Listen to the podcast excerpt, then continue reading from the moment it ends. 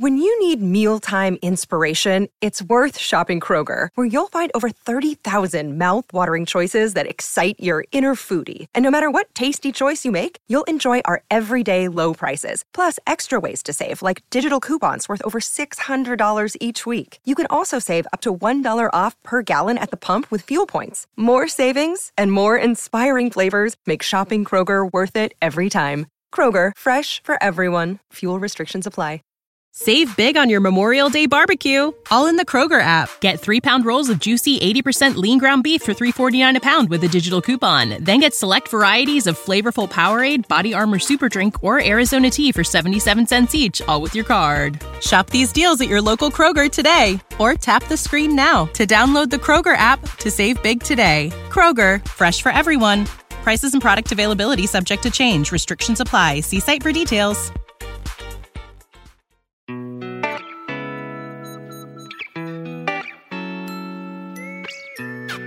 生活、工作和苹果，大狗熊有话要说。传播苹果应用与设计实践经验，分享个人学习与成长感悟。您正在收听的是大狗熊的个人播客《狗熊有话说》，The Bell Big Talk。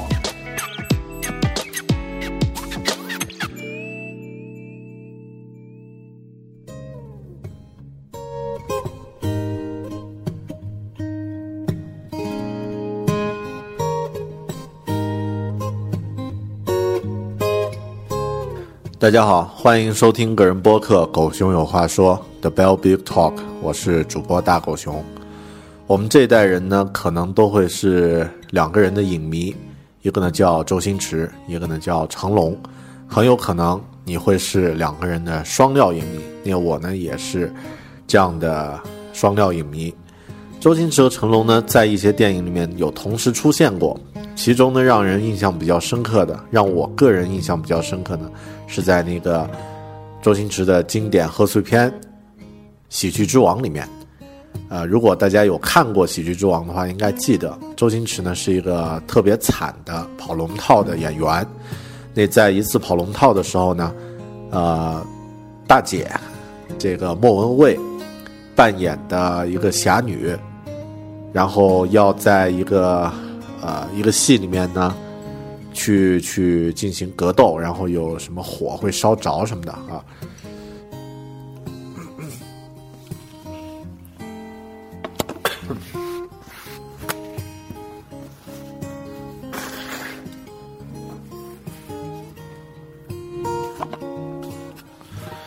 大家好，欢迎收听个人播客《狗熊有话说》The Bell Big Talk，我是主播大狗熊。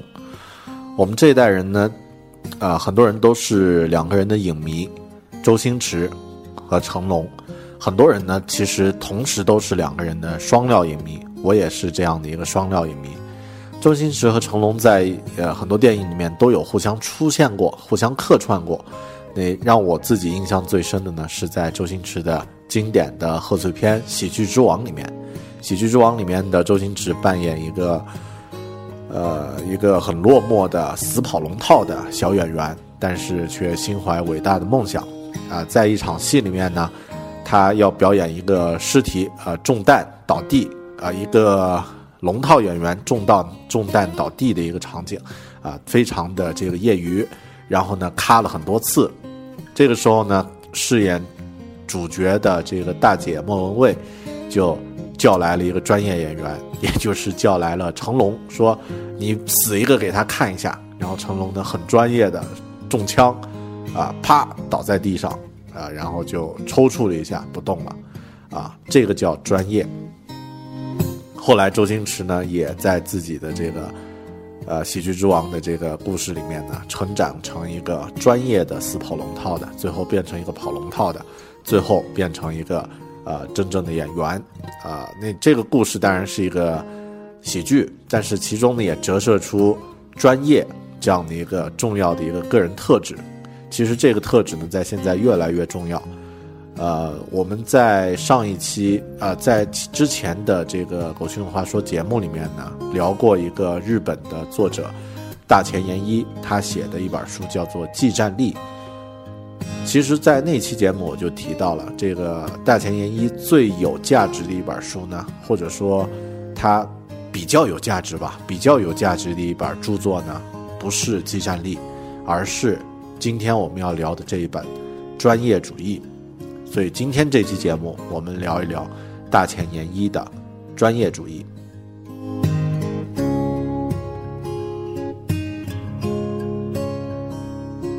大前研一这个作者的个人信息呢，我想就不再多说了。他是一个日本人，是呃一个具有国际化的这个视野和胸怀的日本作者啊。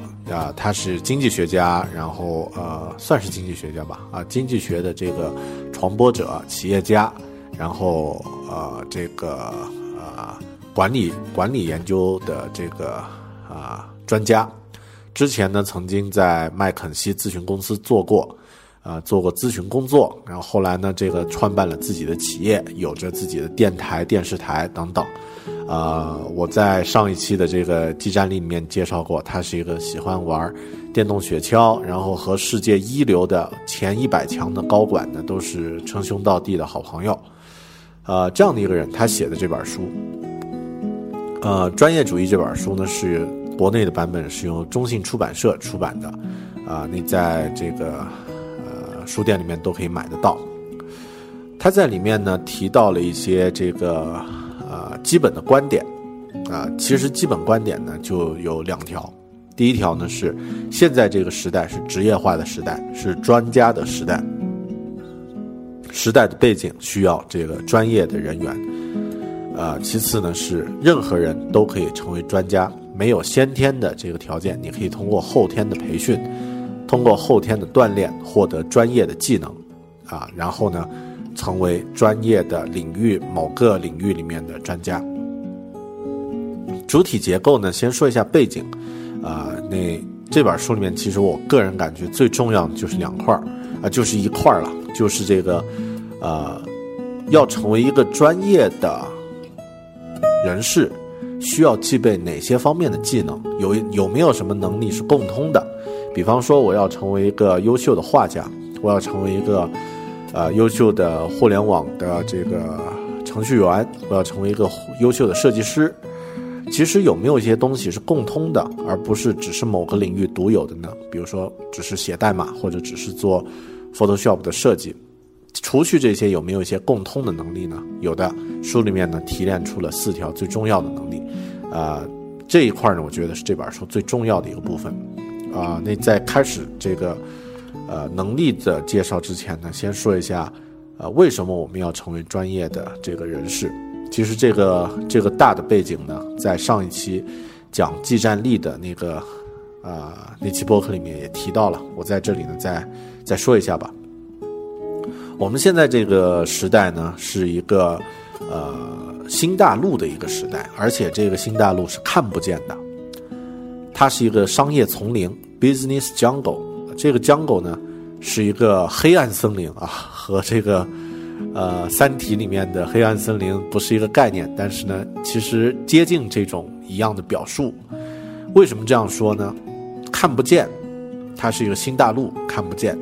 因为现在这个时代呢，工业化社会的经济已经不再是主流了，也就是实体经济已经不再是主流了。生产某个具体的制造的商品，这个东西不再是一个重要的，啊，一个一个经济上的一个一个增长。相反呢，很多其他的一些概念、虚拟的概念，或者是这个网络的经济呢，才成为一个现在的一个呃一个大的一个好的一个趋势。比如说像。亚马逊啊，这个公司以前是这个卖书的，但是现在呢，你能说亚马逊只是卖书的吗？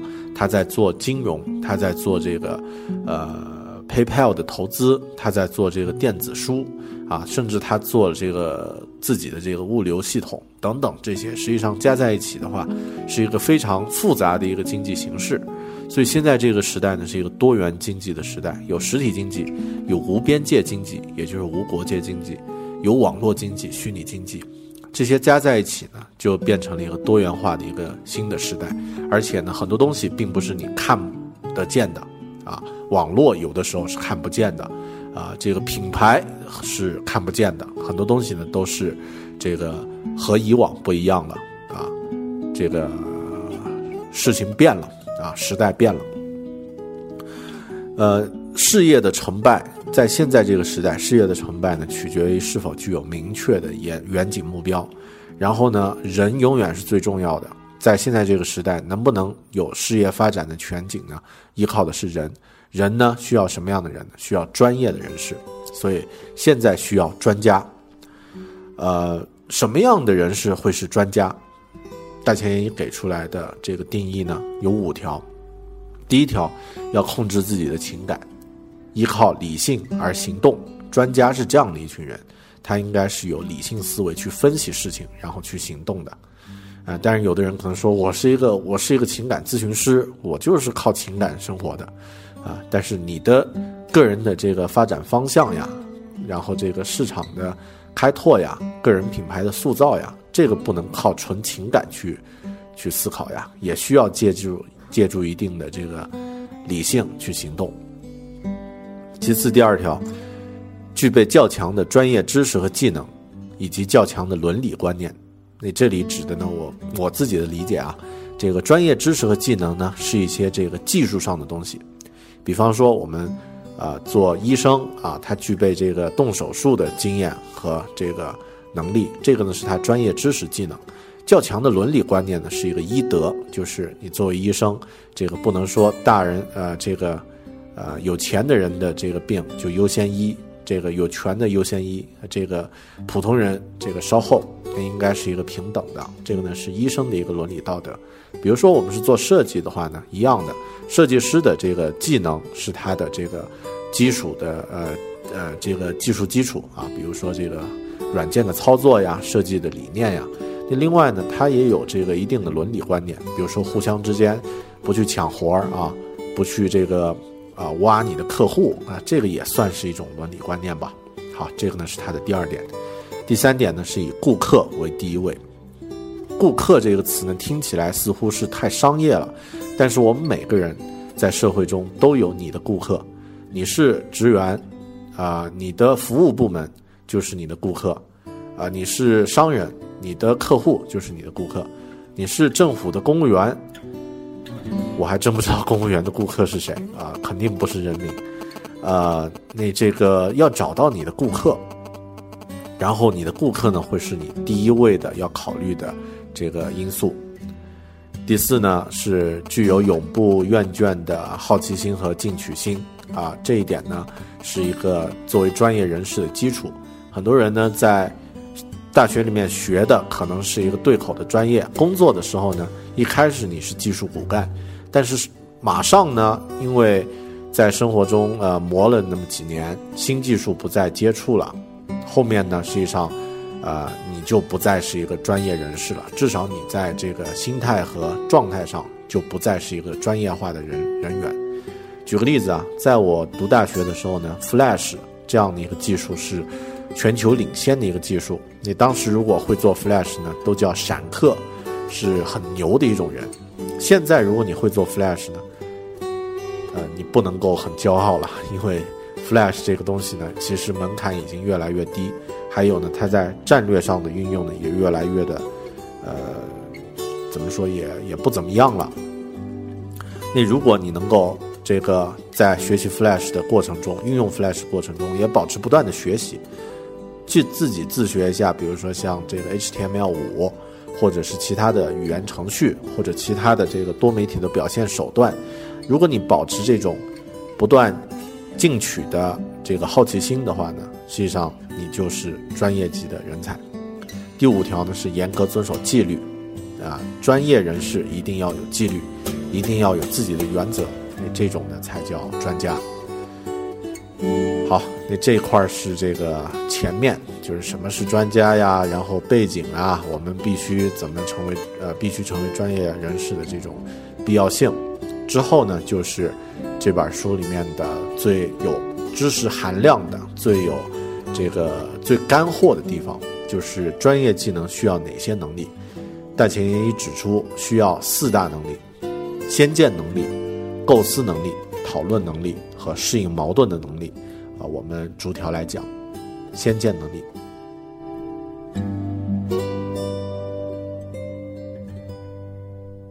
先见能力，先见能力在专业主义里面的定义呢是能够看清别人看不到的事物的能力。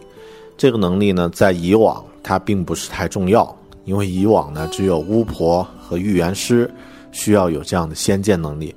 但是在现在的这个时代呢，啊，当然刚刚说的都是开玩笑了啊，呃，在现在这个时代呢，先见能力是一个必不可少的个人能力。为什么这样？这样的情况会出现呢？因为在以往，我们做事情呢，实际上都知道要先定一个大的战略、战略方向，然后呢再去确定具体的战术。战略呢，实际上是上一个时代的一个特点，因为在工业化经济的时候，工业化经济的大的背景下呢，一切东西呢是可以计算的。呃，突发性的这个小，这个小概率事件。对整个这个大的环境影响呢，实际上并不大。小概率事件呢，实际上一直都有啊。在农业经济的时候，肯定还呃也同样有，但是那个时候的影响却特别小。工业时代呢，有一些影响了。到达信息化社会的这个现在这个时代呢，小概率事件往往会改变世界。啊，我们都知道郭美美啊，郭美美这种小概率的事件毁了一个大的组织。你也知道，像这个。啊，比如说像，呃，像什么呢？像这个 Linux 的创始人啊，Linux 这个人，呃，他创作这个 Linux 也算一个个人的一个行为，但是，呃，他可能会改写经济常识。所以现在这个时代，战略论已经无法推动企业的发展了，然后个人。而不一定是实力强大的组织呢，完全有可能改写经济的常识。优秀的个体之间的竞争呢，可能会在转瞬之间改变世界。所以这个时代呢，是需要有一个先见能力，就是你需要在这些方面做到自己呢，呃，有这样的一些呃能力上的储备。那先见能力呢，当然有很多的这个具体的一些表现，比方说怀疑，怀疑一切。这个呢，也算是一个现有时代给我们的一个基本的一个一个一个要求。二十世纪呢是充满常识的一个时代，二十一世纪呢实际上没有常识可言了，而且很多东西会突然变化。谁能够想象五年前我们那么尊重的一个红十字会，现在呢会变成一个众人喊打的一个组织呢？呃，那这样的一个变化是是没有人可以意料到的啊。同样，一些权威。一些组织的这种权威性呢，也是值得去怀疑的，所以呢，必须要有意识的，让自己对习惯于铭刻于心的一个个常识去提出质疑，到底这个事情是不是真的这个样子？所以怀疑呢，是一个很重要的一个特质，它属于先见能力中的一种一种必不可缺的能力。其次呢，是需要去享受变化。啊，因为我们刚刚说过，这个时代充满变化嘛，所以从根本上你是无法去避免变化发生的。既然避免不了的话，你就从容去享受。啊，要具备一定的镇定的性情，然后从容的性情，然后要具备好奇心。如果你没有好奇心的话，你会特别讨厌变化。如果你具备一定的这个好奇心和这个对新奇的追求的话呢，变化是一件好事儿。呃，同样刚刚说过这个呃。大的环境是需要变化的，那，呃，这个享受变化的这个特质呢，呃，任何领域的高手呀，他在这个工作的时候都具备慎重和大胆这两方面的素养，啊，那当你面对这个变化的时候呢，啊，既要慎重也要大胆，既要慢慢的去走，同时呢，看到这个一些变化产生了，也要毫不犹豫的去适应它，去，去，去，去。拥抱变化，享受变化。呃，接下来特质呢是不怕失败，勤于思考啊。这个说起来特别的教条啊。实际上，作者在麦肯锡打工的时候呢，麦肯锡里面有一条叫做 “obligation to dissent”，就是啊，一定要这个啊，多去多去想事情的源头在哪里。好，好的，这个是一个点。其次呢是需要有一定的这个偏执和一定的紧张感，啊，就是你需要有一定的危机意识，然后呢直觉很重要。另外呢最重要的呢是个人需要有一定的意志力。好，这些点呢都是他提到啊，有一些点呢展开说过了，在书里面展开说了，我在播客里面呢就啊这个形式上就不再展开了。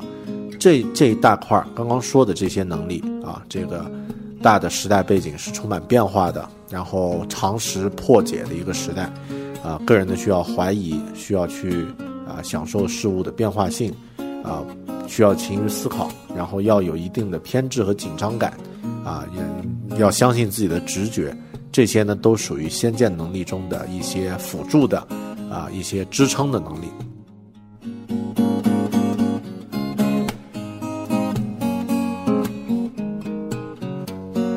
第二个能力是构思能力。构思能力是一种什么样的能力呢？作者的解释是，是以最快速和最佳的方法让机会变为现实的能力。也就是说，在所预见到的未来蓝图的基础上呢，构思新的事业，并且并且呢去付诸去行动。呃，这一点呢是现代的专业专家。所专业人士所需要具备的一个第二个基础能力——构思能力。构思能力，呃，我们都知道，很多人可能说到构思，都会觉得就是一个个的点子啊。那甚至中国有一段时间呢，把那种提出一个点子的人呢，叫做策划大师啊，然后呢，点子大王。后面这些所谓点子大王呢，全部这个变成啊屌丝啊，全部失败了。点子如果不去执行呢，是没有生命的。只有先见能力不够，你想到看到一个方向，然后呢，接下来需要去构想一个这个新的事业，然后呢，啊，付诸行动。构想的时候呢，并不是那种，呃，异想天开的、天马行空的想到一个点就可以了，需要去考虑去执行这件事儿的必要条件和充分条件。必要条件呢，其实就是社会的一个基本的需求。比方说，你觉得这个世界，呃，举个例子啊，呃，这个世界是看病特别麻烦啊，能不能用网络去看病啊？比方说，你有这样的一个商业上的一个构想，那社会有没有这样的一个基本的需求呢？有没有这个必要条件？如果你通过调研分析发现，啊，可以上网的这些人，他并没有太多的生病上的这个看病的需求。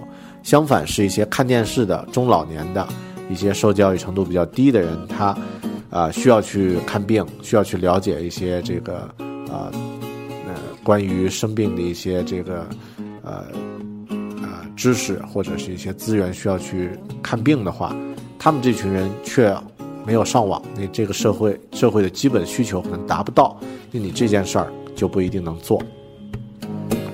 充分条件呢，是你钱包里面有多少钱，去执行这件事情有多大的代价。比方说要做一个这个上网看病的这个系统啊，很不错，构想的很好，啊，这个启动资金要一百万，啊，你你你现在只有，呃几千块钱，这件事儿就就不靠谱了，就就做不了了。要充分去考虑执行这件事儿的必要条件和充分条件。其次呢，是需要去把握变化的速度和规模。呃，也就是说，做一些事情之前呢，需要预估一下这个事物的发展。呃，像一些电子游戏呀什么的，就特别明显啊，包括互联网的一些东西就特别明显。可能你在这个做研发的周期呢，需要半年，但是在半年期间呢，会有新的技术出来。那你在做这个研发的时候呢，必须要考虑这个有没有新技术会替代你的现有的这个老技术。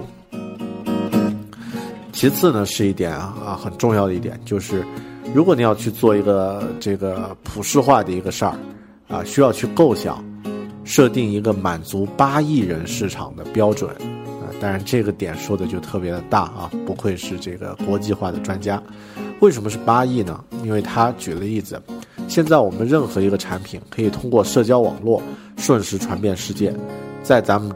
呃，这个 Facebook 没有被封闭的其他国家呢，Facebook 的这个使用者啊，八亿的这个人数。如果你有一个好的产品，理论上它可以通过这个社交网络推广到全世界的所有的这个社交网络的用户那你做一个这样的产品的话，就要设定这样的一个大的一个市场基数、市场标准，它应该是跨越国界的，呃，以这样的方式去去构想，啊，视野就是一个无比的宽广的一个世界。呃，接下来构思的时候呢，还需要具备未雨绸缪的能力，也就是说，在找到答案前，自己先构思。并且呢，为实现这一构思开始行动啊，这点说的很抽象，我也不再继续展开说了啊，大家体会一下。呃，另外一条呢是这个是选择 and 呢，还是选择 or？就是你是假呃，这个这条是这样的意思，就如果你是一个传统的行业的这个以传统行业为一个基础来开始新创业的话呢，你是想要与这个旧时代旧的传统。产业基础保持联系，要想在这个新大陆上取得成功呢，会变得非常困难。呃，这个就是为什么现在很多传统企业转型成互联网，呃，非常失败的原因。就他们两头都想占，结果呢，却一点都占不好。相反呢，是有这个网络互联网基因的一些公司，在没有这个传统行业束缚的时候去做做事情呢，会做得比较好啊。这个是作者的观点，如果你有疑义，呃，这个不同意见的话，你不妨保留。但作者呢是这样去去去写的。另外一条呢是这个要勇于自我否定啊，要视过去的成功为过去式啊，这些呢不展开说了。啊，还有呢就是追求深度经济，什么意思呢？它有一个原则，就是第一呢，你需要早日构思出一个机动灵活的体系。确定你的事业的重心，然后呢，向纵深去推进，不要追求广度，要追求这个深度。首先呢，要将你的事业的核心限定在一个狭窄的范围里面，然后呢，向纵深去发展，以以使你的竞争对手无法模仿。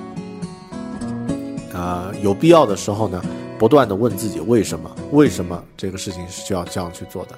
然后再次挖掘出一个为什么，问自己五次。问完以后呢，你可能就会找到自己的事业核心了。这一点呢，我是自己深有体会。但是现在呢，啊，也在思考，所以，啊，这个不展开说了。因为我们现在在做的事情呢是 App 开发，App 开发这个范围铺得很广，但最后呢就弄得广度够了，深度不够。深度不够的话，竞争力就跟不上。竞争力跟不上呢，呃，永远是在一个。项目的基础基基础阶段做徘徊，所以他这点呢也是给我一个特别大的一个启发，要追求深度，不要追求广度。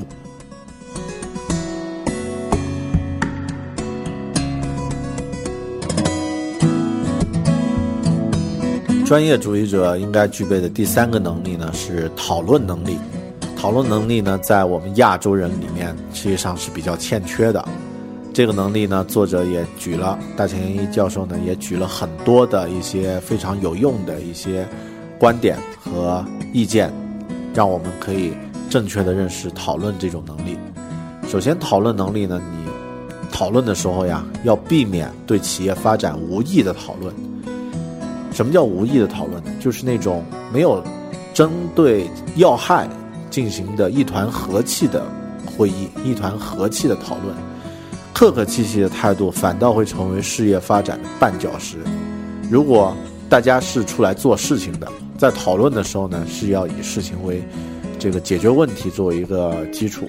如果讨论的时候一团和气，做事的时候肯定会充满猜忌。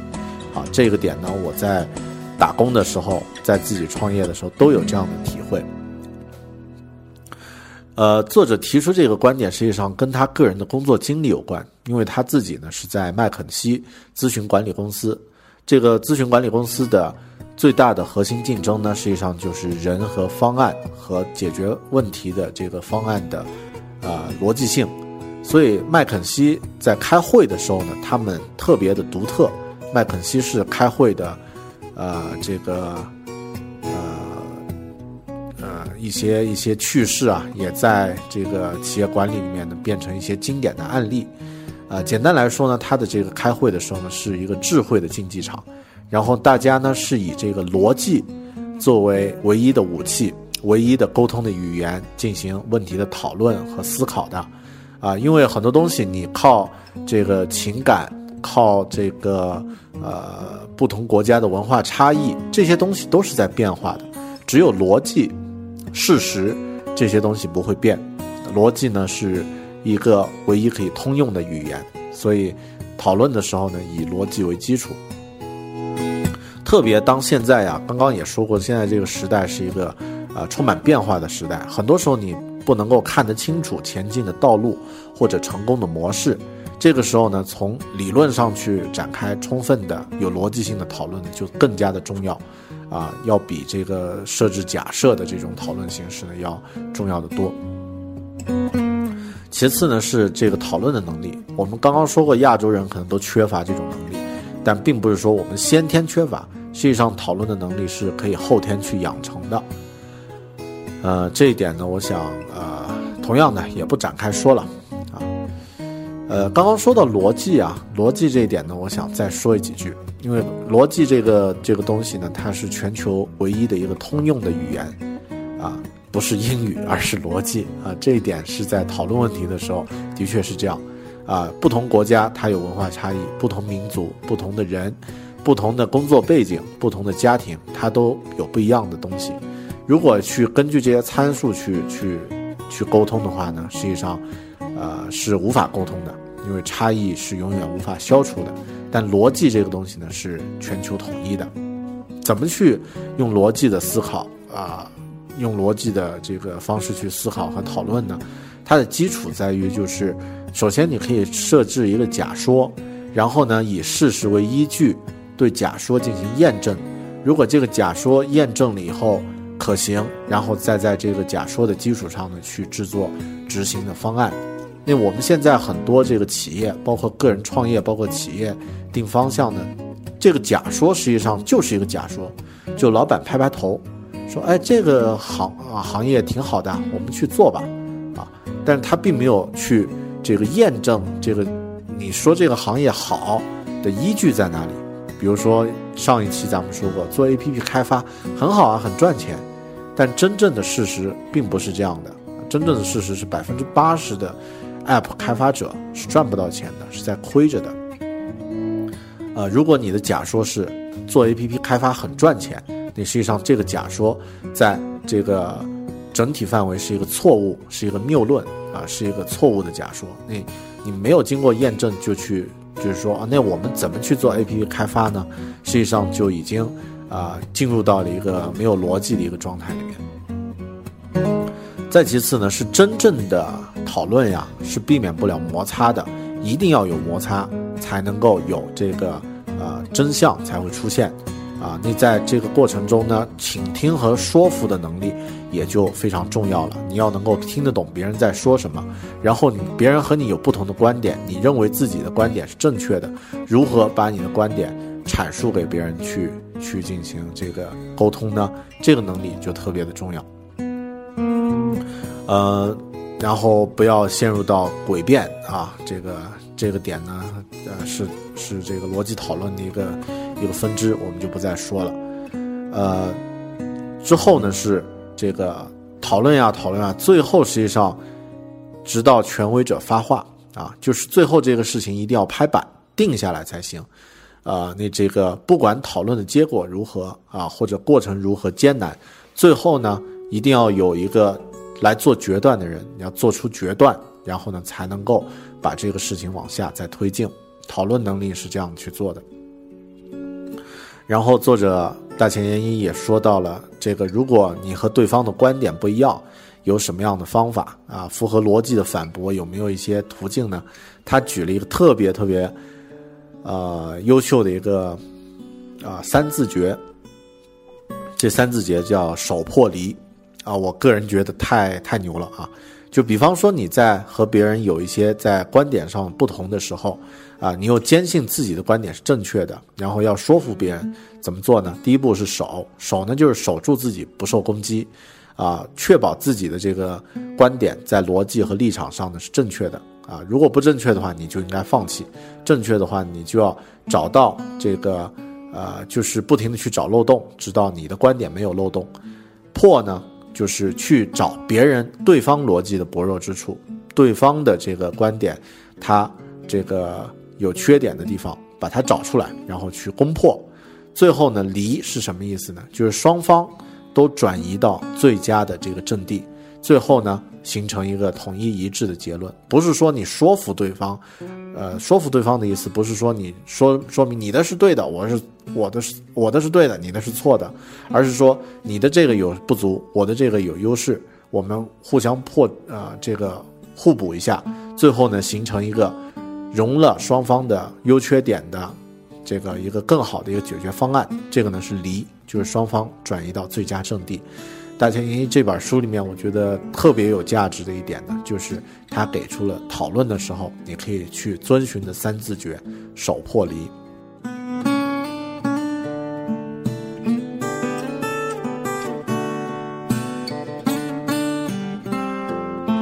专业主义者所需要具备的最后一个能力，适应矛盾的能力。如今需要的不是把问题进行分解、还原为诸多元素的这种能力，而是需要去俯瞰全局、思考问题的能力。这个是现在这个时代需要我们每个人就要去做小事儿，要有大局观的这样的一个啊需求。矛盾在生活中和工作中肯定是存在的，呃，企业的经营呢没有唯一的答案，没有唯一的最佳答案。往 A 走也可以，往 B 走也没错啊。这个，所以很多时候我们经常碰到这个老板给自己一个呃要求呀，不是一个很具体的要求，这个时候我们就慌了，会觉得这个要求很难去完成，因为从 A 从 B 都可以走。实际上呢，就是啊，可能是受以往的教育的影响，但是公司和企业在经营的时候呢，是没有一个唯一的最佳答案的。实际在经营的时候呢，也包含着相互矛盾的事物。有的时候呢，呃，甚至举个例子啊，像我们很多公司的部门互相之间都是矛盾的。举个例子，像常规公司的销售部，一定是一个踩油门的部门，就是它一定是一个冲闯的，然后需要去对外去保持这个扩张的，啊，去拉新客户的部门，啊，它是应该以建设性思维为主向思考方式的一个部门。但是，比如说公司的财务和法务部，这个是一个踩刹车的部门。法务部就是去挑别人的漏洞，然后去批判性思维去想问题的这样的一个部门啊。呃，销售部谈了一个客户，说我们这个客户啊，明呃下个月可以有一百万的进账，然后如何如何。法务部呢就会去想，或者这个审计部就会去想，哎，这个客户靠不靠谱？他是不是一个骗子？这一百万会不会这个是拖坏账啊？等等。那这个是同一个公司里面都可能会有，呃，相互矛盾的部门会存在的，所以这个时候呢，呃，你不可能去改变这个大的环，呃，大的这个呃环境设置。那这个时候呢，就需要自己具备解决问题和沟通的能力啊。刚刚说过的这个，啊，讨论能力、沟通的能力就需要具备了。呃，其次呢，是在现在这个时代呢，是一个全球化和本土化并存的一个时代。啊，他举了这个呃一些例子，例子呢我就不再说了。但是说的两条这个原则，这两条原则很有意思。一条呢叫全球化的思考，地域化的行动，也就是说你的行动指标呢是在一个地区，但是你的思考呢是在全局的全球的范围进行全局思考的。啊，另外呢是这个地域化的行思考，全球化的行动啊。呃，似乎这两条如果不举例子，特别难理解啊。但是例子你又太抽象了，太商业化了。呃，我想就提一下吧。如果大家感兴趣呢，其实找原书来读一读，这个感觉就就比较直观了。呃，接下来他提到了，比如说企业里面也有自由化和统帅啊，这个专制这样的一些东西，都是一些互相之间有矛盾的这个这个背景，那你需要去适应这种大的。这个这个层面才可能会有个人的成果。另外呢，像我们的这个左脑与右脑，其实个人也是也有这样的一个矛盾呀，就是你的负责理智和负责情感的这两个大脑呢，也是一个互相之间的是一个矛盾体，但是它需要和谐统一在你的一个脑袋里面。所以由此及彼呢，提到了。二十一世纪必备的一种能力呢，就是把抽象的事物表述为具体形象的这种谈话的沟通能力，啊，这个呢也是在，呃，适应矛盾的能力中包含的一点啊。虽然适应矛盾这个能力呢，啊，他说的都比较抽象，但是我想大家只要是在工作中、在生活中去观察的话，都会发现这个矛盾是统一的啊，既对立又统一的。所以你不可能去绕过它啊！如果你试图去绕过它，你就会弄得自己特别的难受，因为你永远无法猫绕过矛盾啊！它是这个世界不可缺少的一个存在，你必须去适应它。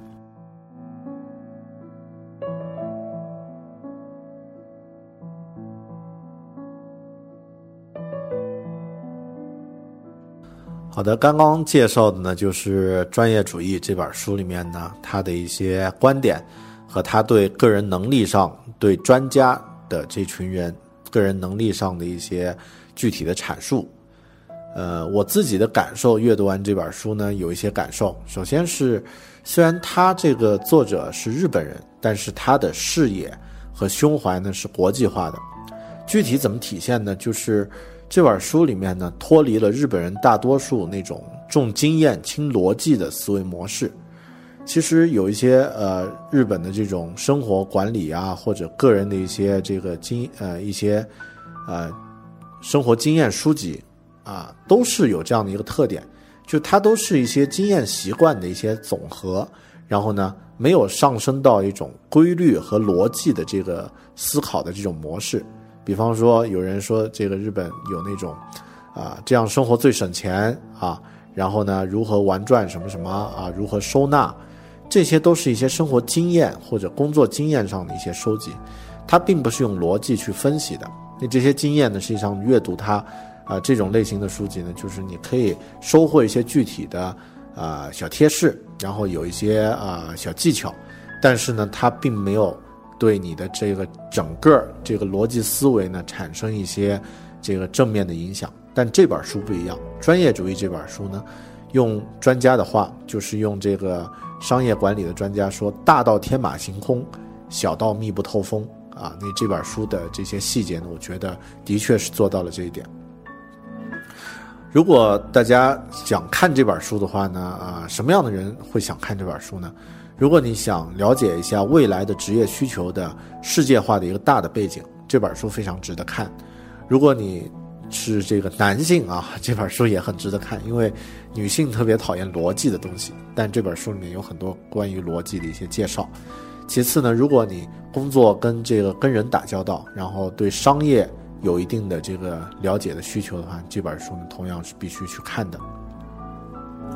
另外，延伸阅读的方面我也说一下吧。啊，这个大前研一还写过很多其他的书，啊，有一些书呢，我其实我看过的并不多啊。这个技战力和专业主义，我是认真看了。它其他还有这个 M 型社会、无国界的世界、低智商社会、创业者之道、思考型管理、创意的构想、知性力、off 学，这些都是他写的书啊。感觉好像写书写的很厉害似的啊。呃，有一些书大家可以去自己找来看一下。另外呢，我觉得跟这本书有点联系的书呢，也向大家推荐一下。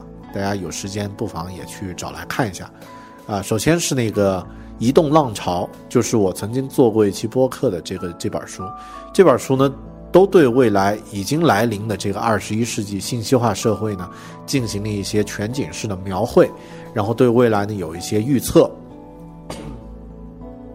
就是非常适合我们现在对整个呃未来有一个。啊，全景化的一个了解，特别适合做这样的一些这个学习，啊，另外呢是有几本我看过啊，这个像影响力、像黑天鹅、啊引爆点这几本书呢，也不妨去看一下。但是最后推荐一本漫画《海贼王》啊，那这个上一期我也说过，因为为什么这么说呢？因为啊，这是一个新的时代啊，《海贼王》里面的故事也差不多啊，是一群人。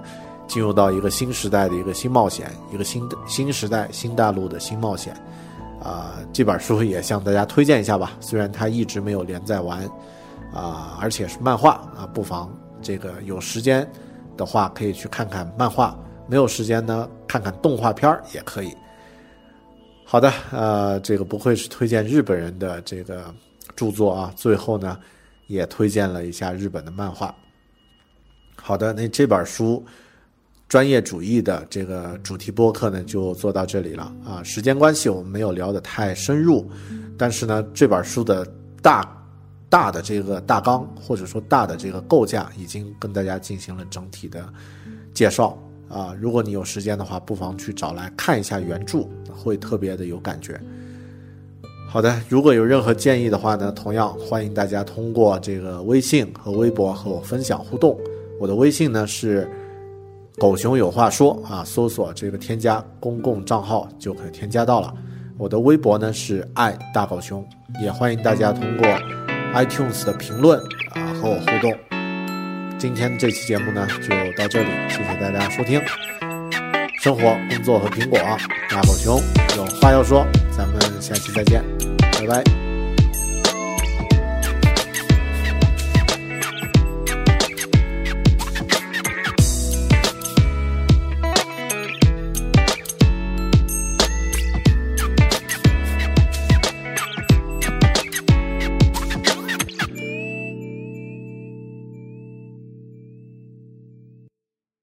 This is the story of the one. As head of maintenance at a concert hall, he knows the show must always go on. That's why he works behind the scenes, ensuring every light is working, the HVAC is humming, and his facility shines. With Granger's supplies and solutions for every challenge he faces, plus 24 7 customer support, his venue never misses a beat.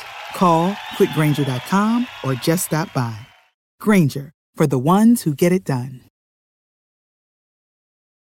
When you need mealtime inspiration, it's worth shopping Kroger, where you'll find over 30,000 mouthwatering choices that excite your inner foodie. And no matter what tasty choice you make, you'll enjoy our everyday low prices, plus extra ways to save, like digital coupons worth over $600 each week. You can also save up to $1 off per gallon at the pump with fuel points. More savings and more inspiring flavors make shopping Kroger worth it every time. Kroger, fresh for everyone. Fuel restrictions apply.